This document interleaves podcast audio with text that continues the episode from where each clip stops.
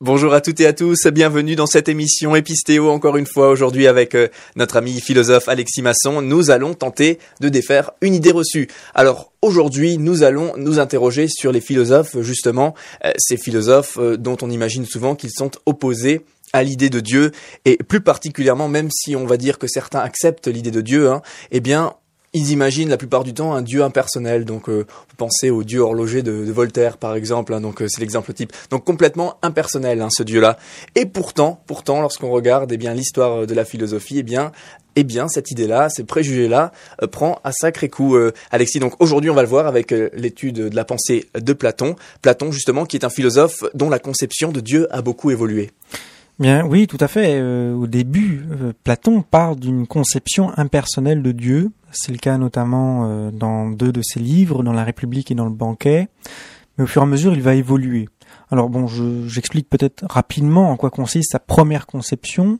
Euh, pour euh, Platon, au début de sa carrière philosophique, Dieu est une idée. Alors je précise juste que une idée chez Platon a plus de réalité que la matière.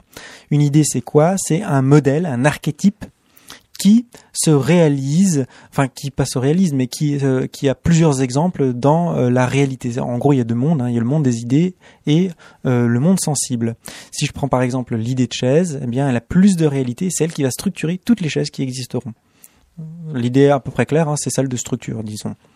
Alors, chez Platon, eh bien, Dieu est la structure maximale, on va dire, hein, celle qui structure l'intégralité de la réalité. Donc c'est bien quelque chose de parfaitement réel. Néanmoins, on a affaire à quelque chose qui est encore impersonnel. Même si Dieu dit que c'est l'idée du bien ou l'idée du beau, euh, Platon hésite un petit peu entre la République et le banquet. Néanmoins, il n'est pas encore dans une conception personnelle. Il va y arriver progressivement, mais seulement dans le timé. Et du coup, euh, Platon, comment est-ce qu'il arrive euh, à penser ce, fameux Dieu personnel? Alors, bien, Platon, comme je l'ai expliqué, fait la différence entre les idées et les choses sensibles. Et les choses sensibles sont en perpétuelle évolution. Et donc il en vient au fond euh, à la même idée qu'Anaxagore, c'est euh, bon si la matière existe par elle-même, ok, mais d'où viennent les formes, d'où vient la structure qui euh, vient ordonner la matière Eh bien, euh, Platon prend un exemple, il va supposer qu'il y a quelque chose de l'ordre d'un artisan parce que s'il y a de l'ordre, c'est que ça vient de l'intelligence, et donc il doit y avoir un artisan qui a ordonné toutes les choses de la matière, qui est venu donner de l'ordre. Alors l'avantage quand même de Platon euh, sur Anaxagore, c'est qu'Anaxagore se limite uniquement à expliquer le comment. Il y a une intelligence qui ordonne la matière. Platon veut expliquer le pourquoi. Pourquoi une intelligence, pourquoi un artisan divin viendrait-il organiser l'univers? Eh bien c'est tout simplement, d'après Platon, parce que Dieu est bon. Et étant bon, il veut répandre cette bonté à toutes les choses. Il retient pas sa bonté pour lui-même, il voit cette masse informe de matière chaotique Dieu estime que c'est mieux que cette matière soit organisée plutôt qu'elle reste chaotique, et donc Dieu vient transmettre sa bonté afin que l'univers soit à son image. Et là, on retrouve un thème d'ailleurs qui est très proche du christianisme, c'est-à-dire que Dieu est bon, il est amour, et il crée l'univers, ou du moins il forme l'univers afin que euh, l'univers soit à son image, à l'exception que les chrétiens évidemment ajoutent l'idée de création. D'accord. Et euh, en même temps que, que Platon affirme eh bien la bonté de Dieu, en même temps, du coup, il accuse également les athées euh, d'être mauvais. Tout à fait. plus exactement, euh, pour Platon, les athées sont susceptibles d'être mauvais. Ils sont pas forcément mauvais de fait, mais ils sont susceptibles d'être mauvais en ce sens où, si l'on sait que Dieu est bon et qu'il est juste et qu'il va juger les méchants, eh bien, on se garde de faire des méchancetés entre guillemets. Par contre, si l'on est athée et que l'on ne croit pas cela, eh bien euh, forcément on est susceptible, ça veut pas dire qu'on va le faire nécessairement, mais euh, rien ne nous empêche de le faire si jamais ça se trouve être dans notre intérêt. Et Platon euh, dit ce genre de choses, par exemple dans la République, hein, si on avait la capacité à devenir visible et de faire tout ce qu'on voulait, eh bien au fond on se priverait pas de faire tout ce qu'on veut, hein, la plupart des méfaits. Alors, euh, Platon euh, est très sévère envers l'athéisme, comme tu l'as dit. Il va même jusqu'à proposer une peine maximale. Alors certes, bon, il y a cinq ans, euh, si jamais cinq ans d'emprisonnement pour que tu commences à réfléchir un peu à la question.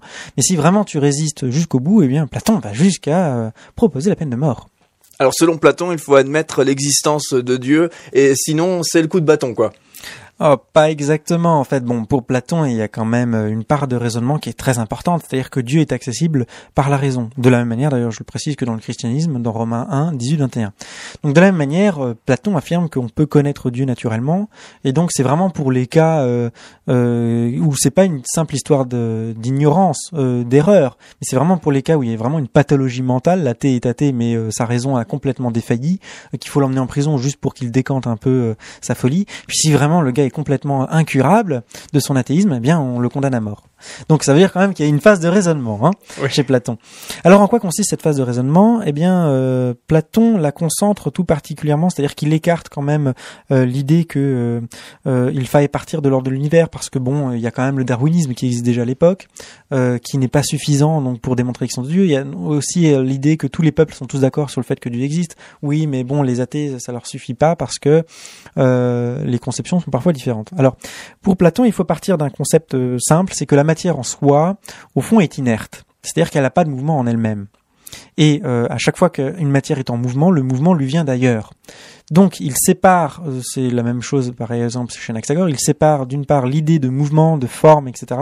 et d'autre part l'idée de matière. Alors la question c'est d'où vient du coup ce mouvement? Eh bien il suppose qu'il y a euh, un premier mouvement originel, un être qui possède en lui-même la capacité de se mouvoir, et donc c'est un être autonome au niveau du mouvement, ce qui donne la définition du vivant, et donc il doit y avoir un Dieu vivant qui met toute la nature en mouvement, d'après Platon.